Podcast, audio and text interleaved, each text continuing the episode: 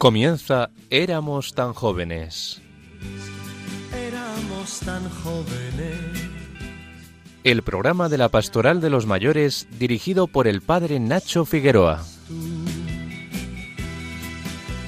Y fue la verdadera razón de mi vida, nuestro sueño sin temor. Hola a todos los oyentes de Radio María en esta tarde de sábado.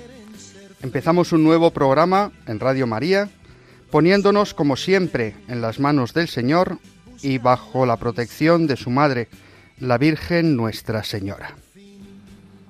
Son de la vida el lugar que. The saints go marching in. Now when the saints go marching in, yes I want to be in that number. Ah, When the saints go marching in, sing it again. Now Toda la Iglesia se prepara para celebrar la solemnidad de todos los santos.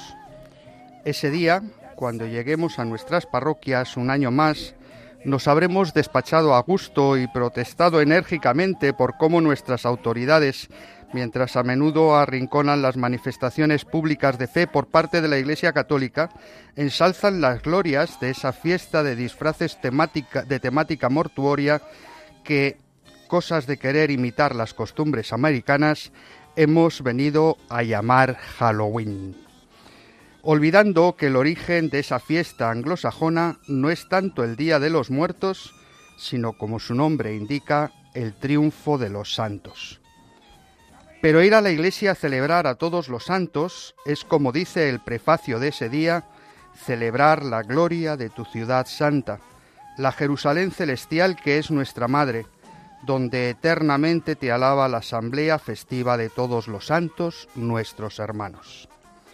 Hacia esa Jerusalén celestial, aunque peregrinos en país extraño, nos encaminamos alegres, sigue el prefacio, guiados por la fe y gozosos por la gloria de los mejores hijos de la Iglesia.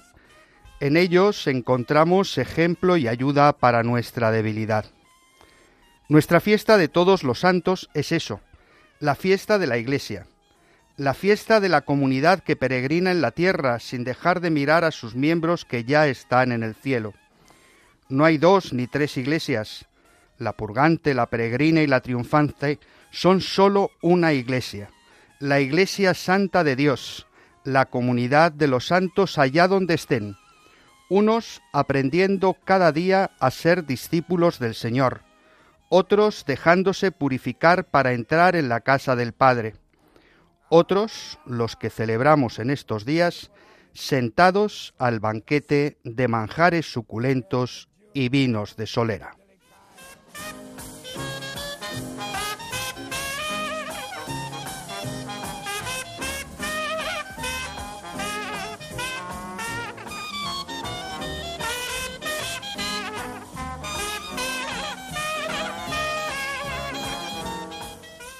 En este mundo tan materialista, tan hedonista y tan individualista, la fiesta de todos los santos nos recuerda algo fundamental.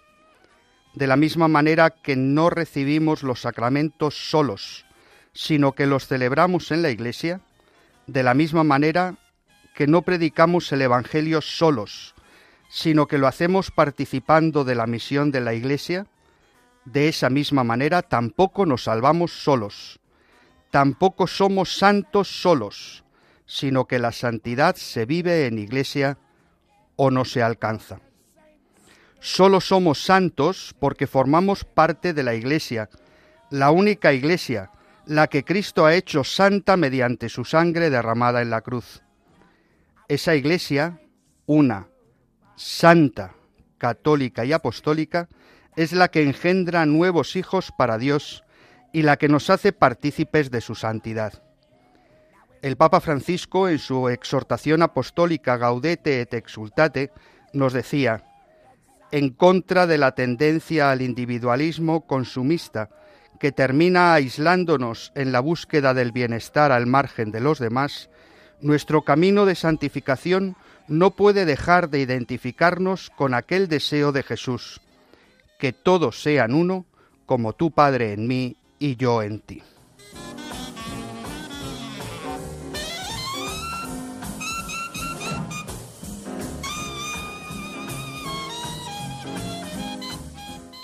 En esta línea de reflexionar sobre la santidad y recordando esa exhortación apostólica Gaudete et exultate del Papa Francisco, Álvaro Medina, buenas tardes. Buenas tardes, Nacho. Se preguntará en qué consiste ser santo en estos comienzos del tercer milenio que nos toca vivir. Nuestra hermana Clarisa, la hermana María Dolores López Mejías, continuará su recorrido por la vida y la, espiritualidad de Santa Clara de Asís. Jaime Tamarit, buenas tardes. Buenas tardes, Nacho. Nos pondrá en sus momentos musicales un servicio de esta experiencia de la santidad vivida en iglesia. Con Victoria Pascua iniciábamos la semana pasada una especie de juego concurso que consistía en recorrer los montes de Tierra Santa. Las pistas que fuimos dando en el programa nos conducían al monte más elevado de los llamados Altos del Golán, el monte Hermón. Hoy nos hablará de ese monte y de su mano iremos dando las pistas que nos ayudarán a adivinar cuál es el monte del que hablará en el próximo programa. Por fin, Ana Marqués y Mercedes Montoya nos pondrán al día con las noticias de los mayores y tendremos un nuevo eco del Encuentro Internacional de las Personas Mayores de la mano de una joven de Granada que nos acompañará con su testimonio al final de nuestro programa. Como los verdaderos protagonistas de nuestro programa sois vosotros, podéis mandar vuestros audios al WhatsApp 634 423 664 o al correo del programa éramos tan jóvenes y si no tenéis internet, recordad que nuestra dirección postal es Radio María, éramos tan jóvenes, Paseo de Lanceros 2, primera planta, 28024 Madrid. Estamos en Radio María, os habla el padre Nacho Figueroa y esto es Éramos tan jóvenes.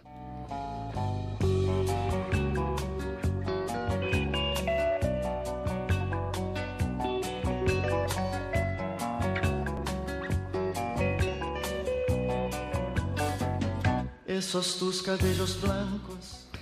Parece que la santidad es una carrera de fondo en la que ponemos todo el empeño en llegar a la meta salvando sin rechistar y con buena cara las múltiples bofetadas que la vida nos va dando.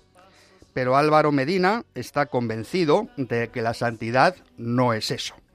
Álvaro, te escuchamos. Buenas tardes, queridos amigos. Todos estamos llamados a la santidad, tú y yo. Nadie está fuera de esta llamada. No miremos la vida de los santos como superhéroes. Solo son hombres y mujeres que abrieron la puerta de su corazón a la llamada del Señor y dejaron que su amor guiara su vida. La santidad es vocación de todos, no hay privilegiados. Es llamada a hacer con fidelidad, con esmero y con amor lo común, lo cotidiano, lo ordinario.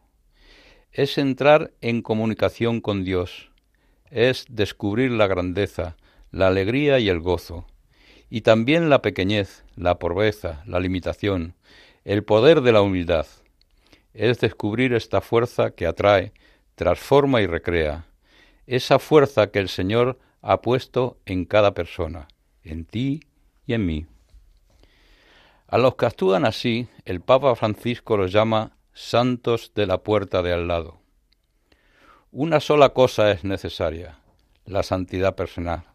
La santidad es para la gente común y sencilla que realiza con gozo la voluntad de Dios, en fe y en verdad. El santuario de Dios es sagrado, y vosotros sois ese santuario. Este es el secreto de la alegría de la buena nueva para el mundo, la siembra de paz, de justicia, de verdad que necesita la sociedad. La acción de Dios ha transformado la vida de muchos hombres y mujeres, de todos los tiempos, de todos los pueblos de la tierra. Son aquellas personas que llamamos santos, personas que han suscitado una manera de vivir que irradia bondad, paz, servicio. Personas buenas y justas que han hecho visible el reino de Dios y sus valores. Personas que vivieron la fidelidad y en la fidelidad encontraron la felicidad. Monseñor don Carlos Amigo nos dijo en un encuentro de vida ascendente, no tenemos vocación de víctimas, sino de testigos. Vivamos preocupados por la fidelidad y no por la credibilidad. El Papa, en esta preciosa exhortación apostólica Alegraos y regocijaos, nos invita a la alegría y nos llama a la santidad, a establecer contacto con nuestra alma, con ese espacio en el que el mismo Dios habita, llenándolo de alegría. En este mundo que está viviendo sin corazón, sumido en una tristeza individualista, ahogado por el afán de consumo y la búsqueda insaciable de placeres, con la conciencia adormecida, el Papa nos dice, nos hace falta un espíritu de santidad que impregne todo, toda la sociedad como, como el servicio, todo la intensidad como la tarea evangelizadora, de manera que cada instante sea expresión de amor, entregado bajo la mirada de Dios. De ese modo, todos los momentos serán escalones de nuestro camino de santificación. Esta llamada a la santidad nos permitirá vivir agradecidos, libres de perjuicios y de miedos, romper todos los obstáculos, todas las barreras, todos los blindajes que intentan aislarnos en un bienestar aparente, desinteresándonos de compromisos y ahogando esa voz interior que reclama sensatez, serenidad, valor, audacia. Abrir el corazón a Dios que lo llenará de paz, de confianza, de alegría profunda. Martín Descalzo nos decía en su libro Las razones para la alegría. Es asombroso cuánta alegría gira sobre el mundo sin que los tontos la percibamos. Cuánta gente nos quiere sin que lo descubramos. El Concilio Vaticano II nos enseñó que estamos llamados a la santidad, cada uno por su camino. Esto significa encontrar ese camino, el que el Señor tiene para cada uno de nosotros. La santidad no consiste en hacer lo que otros hicieron, sino en buscar lo que Dios ha pensado para cada uno. Esto debería entusiasmarnos y animarnos a realizar este proyecto de Dios. Ahora escucharemos una pequeña parábola que nos puede ayudar a centrar nuestra vida.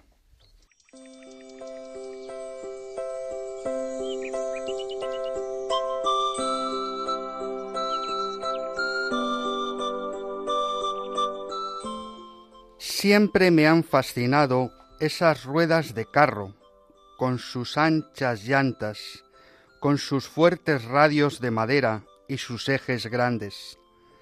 Esas ruedas me ayudan a entender la importancia de una vida vivida desde el centro. Si me muevo alrededor de la llanta, puedo ir de un radio a otro, pero si me coloco en el eje, estoy en contacto con todos los radios al mismo tiempo. Al dirigir mi atención al corazón de la vida, mientras permanezca centrado, estoy en contacto con su variada riqueza. El eje representa mi propio corazón, el corazón de Dios y el corazón del mundo. Cuando entro en mi corazón, me encuentro allí a Dios que me habla de amor y reconozco precisamente allí el lugar de comunión mutua con todos mis hermanos. Si Dios es el centro y el motor de nuestra vida, nadie estorba. Necesitamos a todos. Queremos que todos estén junto a nosotros. La vida del hombre es un espacio de libertad creado por Dios para que el hombre vaya construyendo una historia de amor. Este es el camino de la santidad. Con Dios en el centro de nuestra vida, nos dirigimos a nuestro destino llenos de paz y de esperanza. Es bueno y necesario nuestro camino de santidad que nos propongamos algunos objetivos. Escuchar la llamada a la santidad, abrir el corazón a Dios, vaciarlo de ambiciones terrenas, efímeras, egoístas y caducas. Aprender a proclamar la alabanza, la gratitud, la comprensión, la tolerancia, la paz, el amor, que generan estabilidad y sensatez y que dan sentido y dignidad a nuestra vida.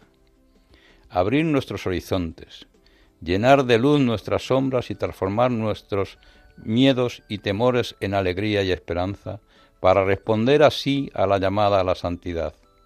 Orar con la Biblia, palabra de Dios, fuente inagotable de, oración. Y para terminar, esta pequeña, otra pequeña historia que nos puede enseñar a rezar y que se titula Echar echarle una mano a Dios.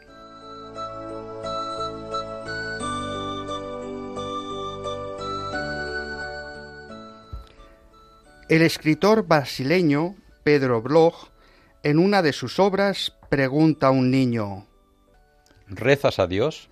Sí, cada noche, le responde el pequeño. ¿Y qué le pides? Nada. Le pregunto si puedo echarle una mano.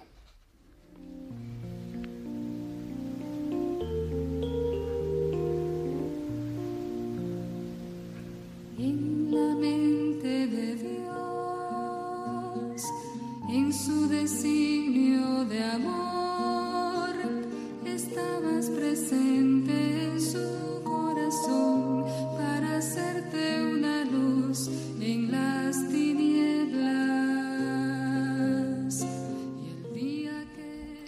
Hace dos semanas, de la mano de la hermana Loli, dejábamos a Santa Clara dando los primeros pasos de lo que será la Orden de las Clarisas. Seguimos acompañándola en su camino de santidad. Buenas tardes a todos, paz y bien y bienvenidos a nuestro encuentro con Clara de Asís, Santa Clara. Hoy me gustaría detenerme en algunos detalles de su vida, de su forma de ser, de pensar y de vivir el seguimiento de Cristo pobre y crucificado junto con sus hermanas. En muy poco tiempo, apenas unos meses, el grupo de hermanas se había multiplicado y ya eran muchas las que nobles y siervas se adherían a esta nueva forma de vida. Seguramente recordarán cómo en el primer programa dijimos que en la Edad Media la cuna lo era todo, un orden perfectamente establecido y por designio divino. Se nacía noble y los títulos nobiliarios permanecían para toda su estirpe. Igualmente, si se nacía siervo, siervos serían también todos sus descendientes. Solamente había un modo de romper con esta forma de servidumbre, adquiriendo una tierra propia que trabajar y cultivar. El padre de Clara había muerto ya cuando Clara decidió renunciar al ventajoso matrimonio que su tío y su familia habían pactado y escuchar la voz de Dios que resonaba con fuerza en su corazón. Y es que no hay fuerza en el mundo capaz de detener a un corazón enamorado, y Clara estaba profundamente enamorada de Dios. ¿Por qué digo esto ahora? Por un gesto de Clara que marcó un antes y un después, no solo para ella, sino para muchos habitantes de Asís. Al haber muerto su padre, Clara podía disponer de su parte de la herencia paterna, y así, una vez en San Damián, procedió a la venta de los mismos. De este hecho dan fe varias hermanas en el proceso de canonización de Clara, y así nos lo cuentan. Distribuyendo seguidamente lo recabado entre los pobres, en contra de la voluntad de su familia, que queriendo mantener íntegra la propiedad familiar, estaba dispuesta a ofrecer más que nadie para quedarse con ello, pero que ella no había querido vendérsela a ellos sino a otros, para que no quedasen defraudados los pobres.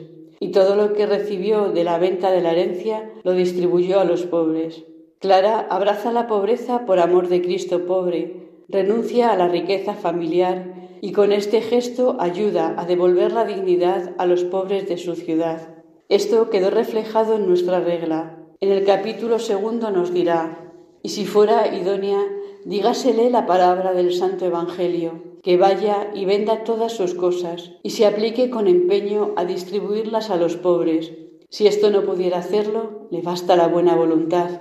y guárdense la abadesa y sus hermanas de preocuparse de sus cosas temporales, para que libremente haga ella de sus cosas lo que el Señor la inspire.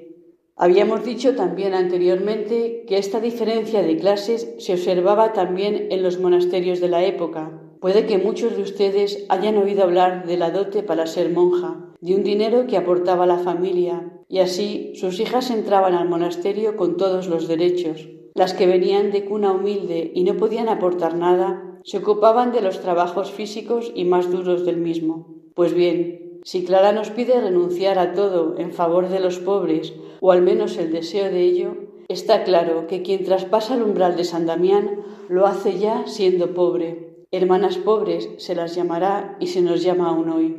Así nos dirá en el capítulo cuarto de su regla, hablando de la abadesa. La elegida considere qué carga ha tomado sobre sí y a quién tiene que dar cuenta de la grey que se le ha encomendado. Esfuércese también en presidir a las otras más por las virtudes y las santas costumbres que por el oficio, para que las hermanas, estimuladas con su ejemplo, la obedezcan más por amor que por temor. Consuele a las afligidas, sea el último refugio de las atribuladas, no sea que si faltaran en ella los remedios saludables, prevalezca en las débiles la enfermedad de la desesperación. Guarde en todo la vida común, pero especialmente en la iglesia, el dormitorio, el comedor, la enfermería y los vestidos, lo que también su vicaria esté obligada a guardar. Es decir, que lo único que distinga a la abadesa sea su virtud y santas costumbres, no signos externos de dignidad y rango.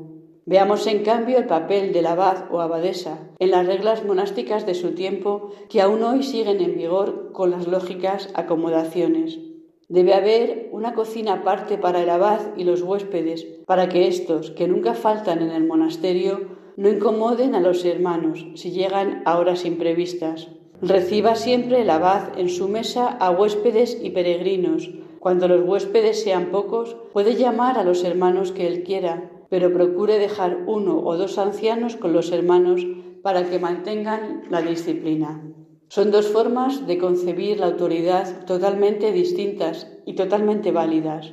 Una ve en el abad o abadesa a quien preside en nombre de Cristo, de quien ha recibido la autoridad. Clara concibe la autoridad de la abadesa como un servicio en la que todas y cada una se viven y se sienten hijas del Padre Dios, hermanas entre sí. Los testimonios de las hermanas y seglares en el proceso de canonización, así como los escritos directos de Clara, están jalonados también de innumerables gestos de cómo ejercía Clara su amor fraterno con las hermanas, su autoridad firme y dulce al mismo tiempo, con esa sensibilidad femenina tan propia. Pero hoy nos podemos quedar con el recuerdo de cómo, despojándose de toda su herencia, consigue que muchos siervos puedan pasar a ser libres y cómo en una sociedad en plena lucha de clases inaugura junto con Francisco de Asís un movimiento de fraternidad universal. Buenas tardes a todos y hasta el próximo programa.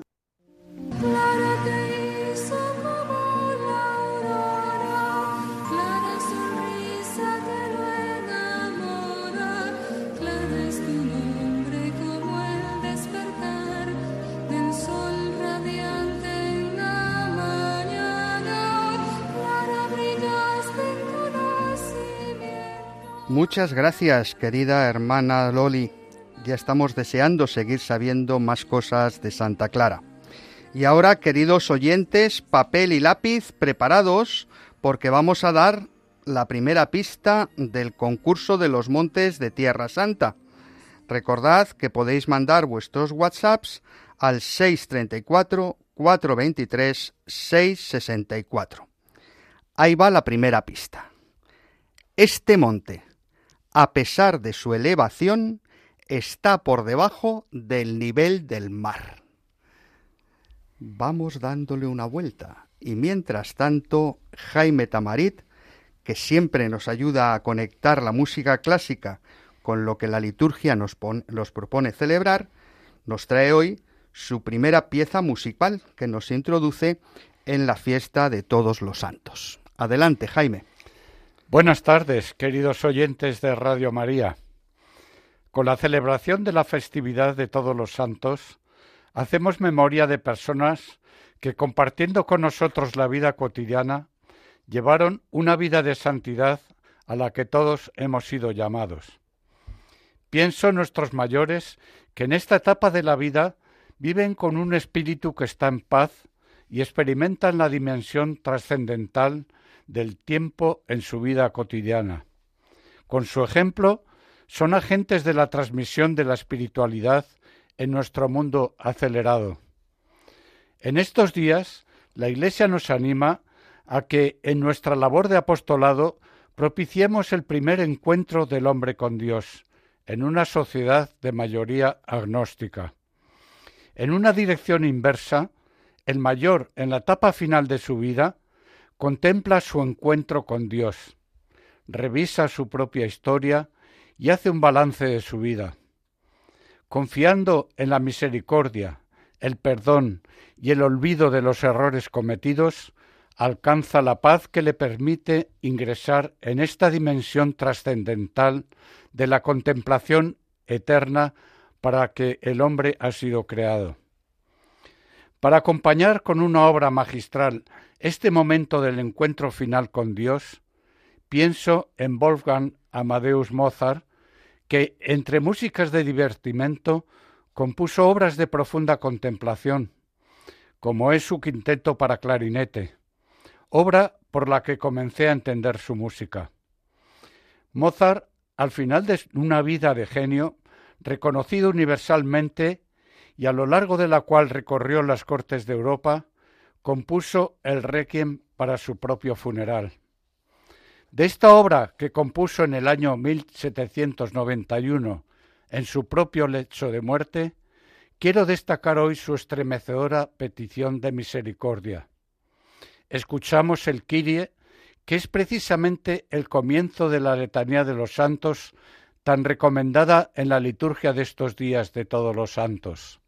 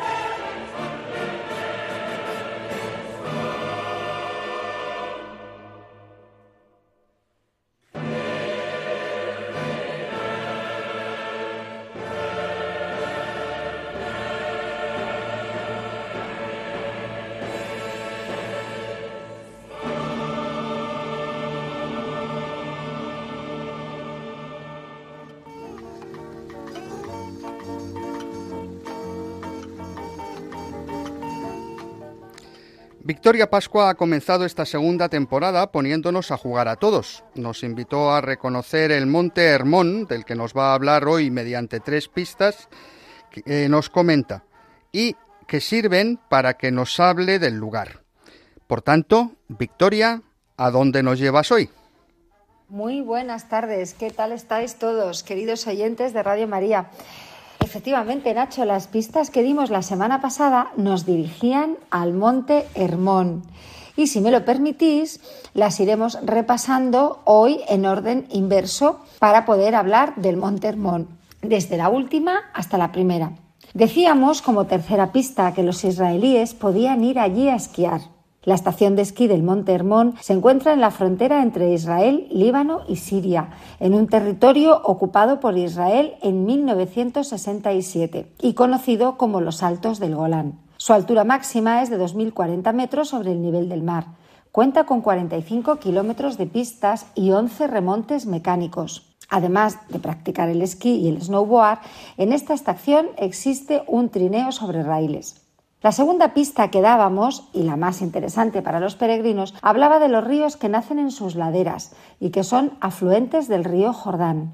Este es la suma de tres pequeños riachuelos, el Dan, el Hasbani y el Banias. Precisamente este último nace en un lugar especial, que hoy es Parque Nacional, y en el que los antiguos cananeos ofrecían sacrificios a un dios llamado Pan de donde se deriva el nombre de Páneas, la actual Banias, que da nombre al río y a la pequeña población que controla el parque.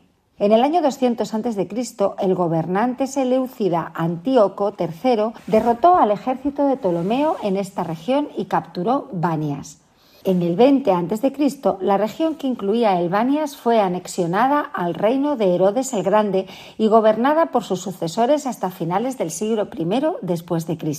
Es precisamente allí donde en la época romana el altar dedicado al dios Pan se incorpora a un templo dedicado a César Augusto, que se denominaba las puertas del Hades, es decir, las puertas del infierno. Recordemos cómo los evangelios sitúan en este lugar el relato en el que Jesús pregunta a sus apóstoles ¿Y vosotros quién decís que soy yo? Y donde Pedro le responde Tú eres el Mesías, el Hijo de Dios vivo. Así entendemos mucho mejor el relato. Jesús, ante la respuesta de Pedro, le entrega las llaves del reino de Dios. Y ojo, lo hace junto a las puertas del infierno, diciéndole que quienes tienen la misma fe que él formarán parte de una iglesia en la que el poder del infierno no prevalecerá sobre ella. Y ahí entra la primera pista que os ofrecíamos en el programa anterior. Este territorio le correspondió a Filipo, Efectivamente, cuando muere Herodes el Grande, el de la matanza de los inocentes, los romanos permiten que la región de Palestina se reparta entre sus hijos, quedando en la parte norte del país, lo que hoy denominamos la Alta Galilea, en manos de Filipo, que puso su capital a los pies del Hermón y se la dedicó a César, de modo que la ciudad empezará a llamarse Cesarea de Filipo. Y es así que en aquella ciudad donde situamos el relato de la confesión de fe de Pedro y donde empieza la segunda parte del Evangelio, el camino a Jerusalén.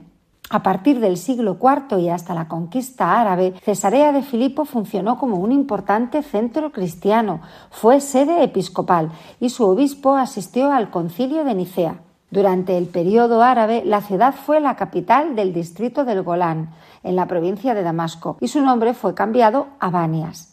Durante el dominio fatimida, en el siglo XI, se construyeron un montón de fortificaciones. Entonces los cruzados que gobernaban la ciudad desde el año 1129 la rodearon con un masivo anillo de fortificaciones. No obstante, después de repetidos ataques, la ciudad fue conquistada por Nur din de Damasco en el 1164.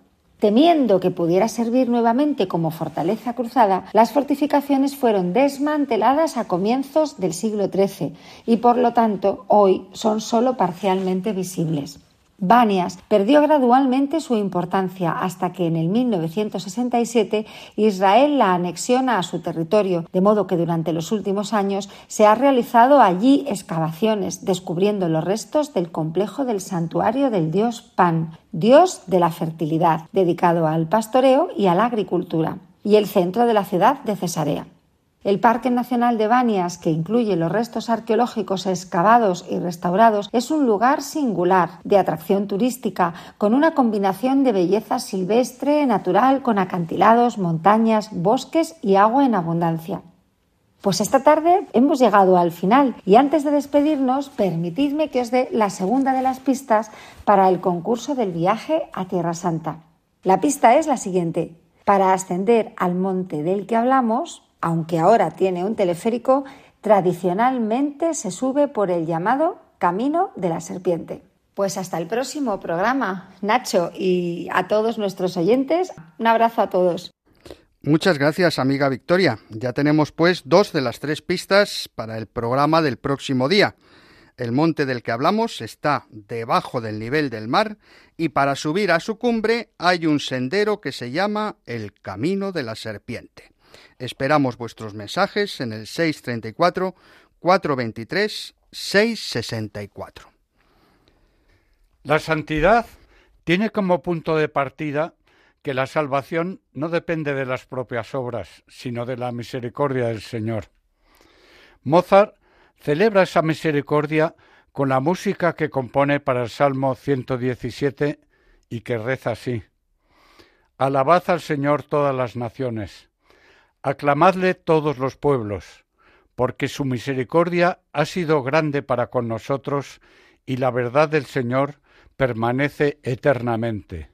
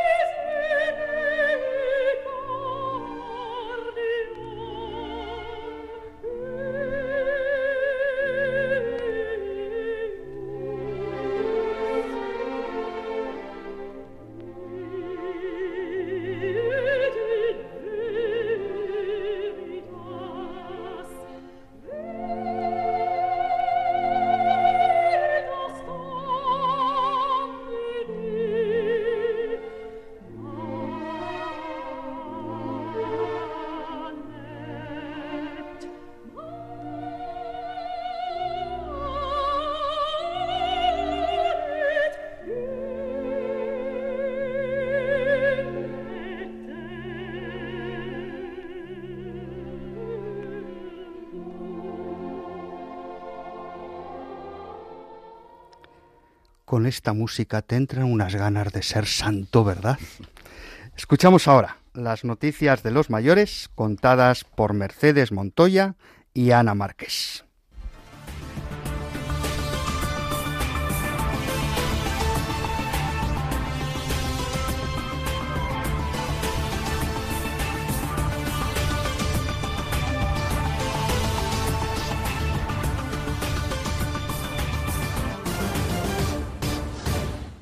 Noticiario de mayores para mayores.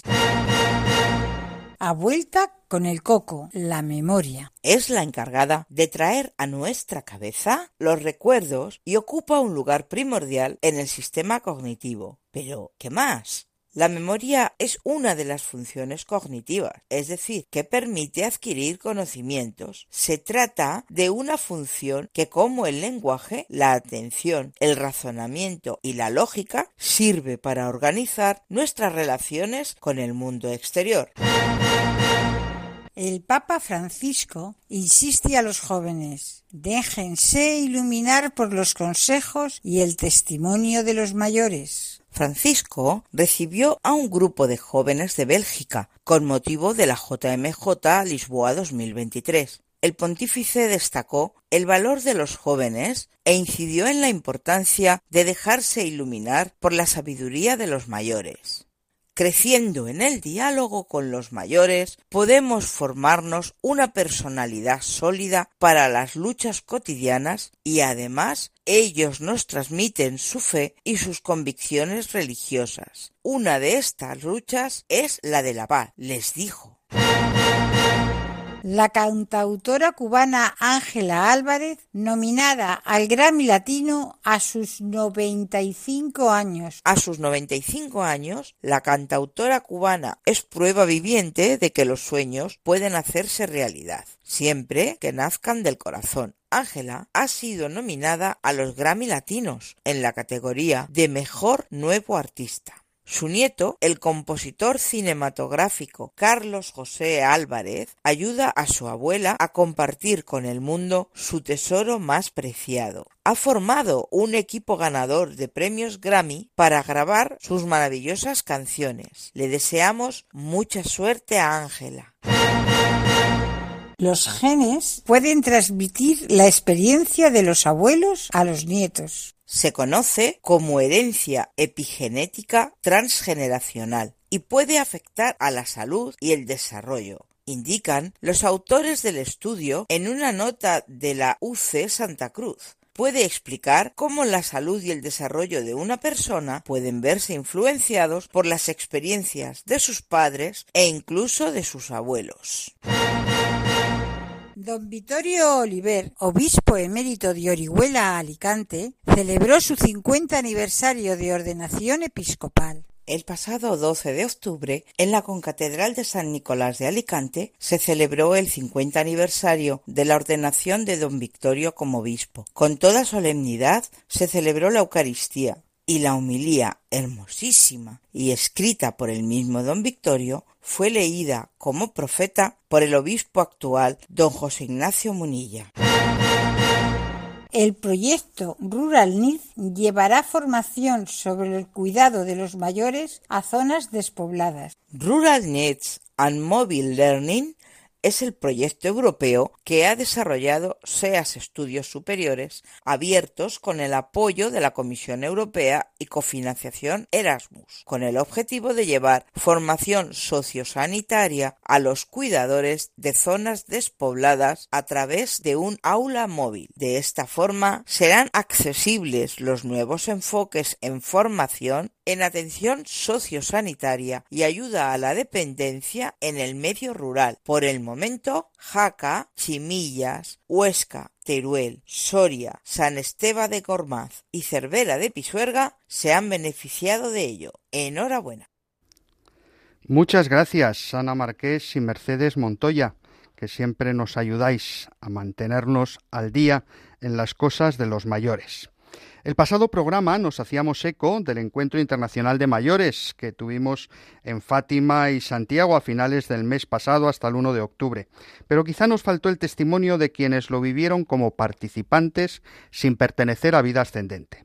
Escuchamos hoy el testimonio de Yemina, quien desde Granada participó en el encuentro acompañando a José y Josefa, Pepe y Pepa, que son sus padres.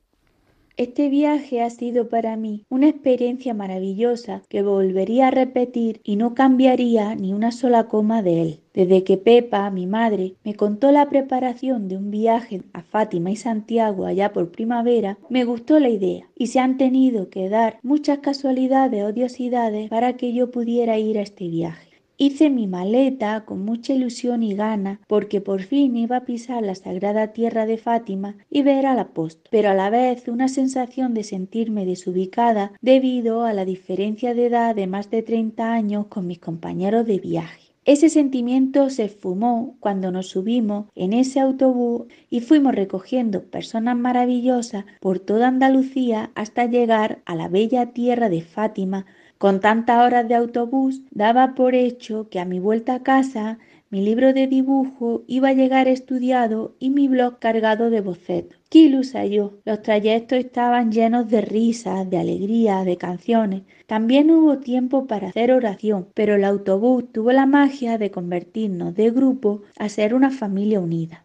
Viví de una manera intensa cada día, cada lugar, cada visita, cada parada, cada comida. Todo fue especial incluso las noches con mi ya amiga Emilia, que a sus 70 años hizo que nuestra habitación fuera una fiesta pijama donde nos daban las tantas hablando y riendo de nuestras cosas. Disfruté de todos los lugares que visitamos, cada uno con su encanto y su luz, pero el momento de encontrarme en la capilla de las apariciones de Nuestra Señora de Fátima fue muy, muy especial. Tantas cosas tenía que contarle a la madre que la emoción me invadió y solo pude contemplarla y ponerle todo mi corazón en sus manos. Y ya la noche, con esa luz de mi vela, alumbrar a la Virgen en su procesión de las antorchas. El otro momento mágico que nunca olvidaré fue el encontrarme cara a cara con Santiago Apóstol, encomendarme a él y entregarle todas mis intenciones y peticiones que llevaba de mi familia, amigos y mía. Contemplar esa hermosa catedral, ver ese inmenso botafumeiro balanceándose de un lado a otro y desprendiendo su aroma especial. Todo el viaje fue pura magia y emoción. Me convertí en la niña del grupo y cuidábamos todos de todos. Pasar una semana rodeada de personas mayores es una de las mejores vivencias de mi vida y recomendaría a todos los jóvenes de cualquier edad que no se pierdan esa experiencia de vida. De ello he aprendido viendo su comportamiento día a día, su compañerismo, su educación. Me han enseñado sus valores solamente siendo ellos mismos me han compartido su alegría, sus ganas de vivir, sus proyectos y sus ganas de hacer mucho más por ellos mismos, su familia y el mundo. También me han enseñado la importancia de la fe y de la creencia en Dios para afrontar todas las dificultades que la vida nos presenta y que teniendo el alma cultivada se es mejor persona, se vive más feliz y se es más agradecido con todo y con todos. Gracias a todos porque para mí ha sido un antes y un después, un reseteo en mi ajetreada vida, un volver a empezar con una nueva actitud, más alegre, optimista y mirando la vida de una manera más positiva y cristiana. Muchas gracias, Yemina. Esta es la alianza entre generaciones a la que nos invita el Papa Francisco cuando habla a los mayores y también a los jóvenes. Estamos en Radio María, éramos tan jóvenes y podéis, como Yemina, enviarnos vuestros mensajes al WhatsApp con el número 634 423 664.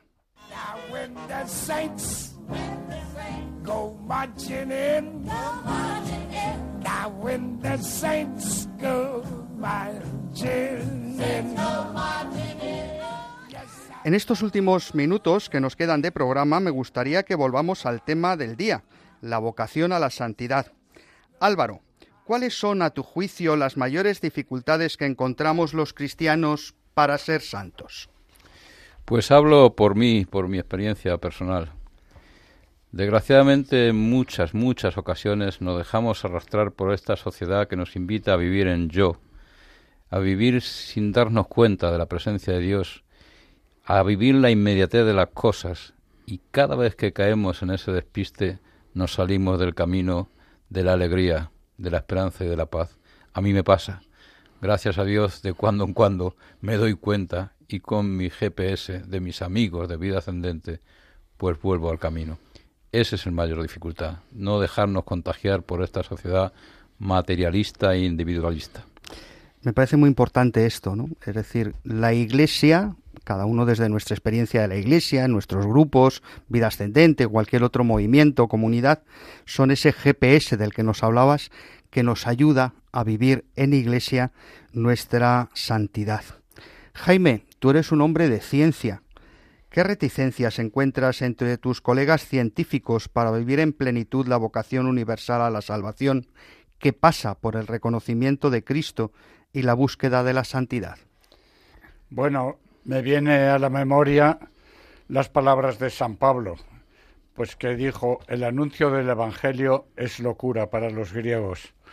Yo pienso en los científicos que les hablas de la resurrección de Cristo o la concepción virginal del Hijo de Dios y piensan, estás loco. Pero es que es un mundo material y la dimensión espiritual es un complemento que no está en contradicción con eso. Es verdad, es decir, por mucho que queramos desde la ciencia quedarnos solo en lo físico-químico, siempre hay algo que nos trasciende. Yo no he encontrado la molécula del amor, no he encontrado la partícula del perdón, no he encontrado eh, nada más que esa dimensión material que sin la espiritualidad, sin la conciencia de que Dios nos ha hecho hijos suyos y por tanto partícipes de su santidad, nuestra vida cobra sentido. Jaime, muchas gracias por tu testimonio. Ya nos vamos acercando al final de nuestro programa. Tenemos pendiente dar a nuestros oyentes la tercera pista del monte del que hablaremos en el próximo programa. Así que tomad papel y lápiz. La tercera pista es esta. Cuando Peter O'Toole llegó a la cumbre de ese monte y vio lo que le esperaba, se le quedó cara de tonto. Vaya pista. Pues a los amigos del cine seguro que les resulta una pista bien interesante. Resumimos. Primera pista. El monte del que hablamos está bajo el nivel del mar. Segunda pista. Para llegar a su cima se recorre el camino de la serpiente. Tercera pista. A Peter O'Toole se le quedó cara de tonto cuando llegó a la cima de ese monte. Desde ahora y hasta el día 2 de noviembre, cuatro días para contestar, podéis mandar vuestros mensajes con vuestro nombre, la población donde vivís y el nombre del monte del que creéis que os estamos hablando al WhatsApp 634 423 664. Solo entrará en el sorteo vuestro primer mensaje, pero podréis mandarnos más respuestas a los siguientes montes que os iremos contando en los próximos programas. 634 423 664.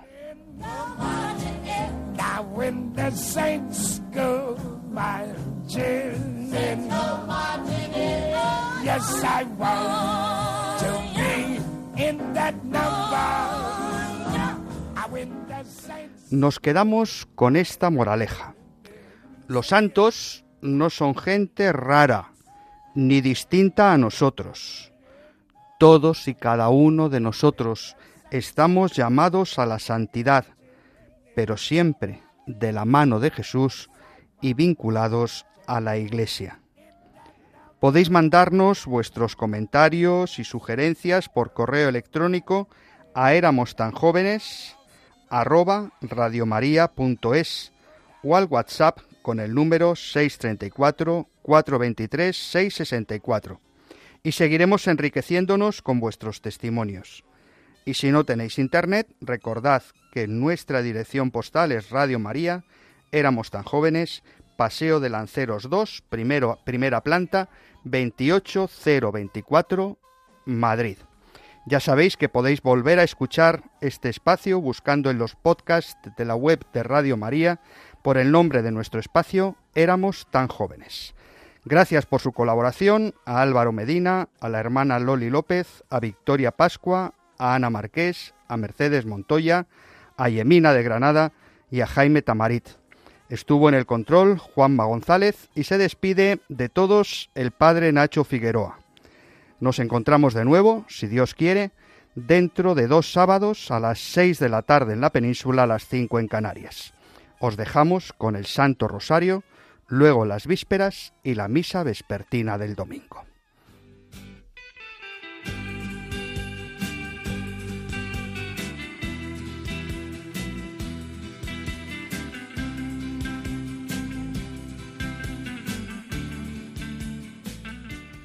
Y así termina Éramos tan jóvenes. Éramos tan jóvenes. El programa de la Pastoral de los Mayores dirigido por el padre Nacho Figueroa.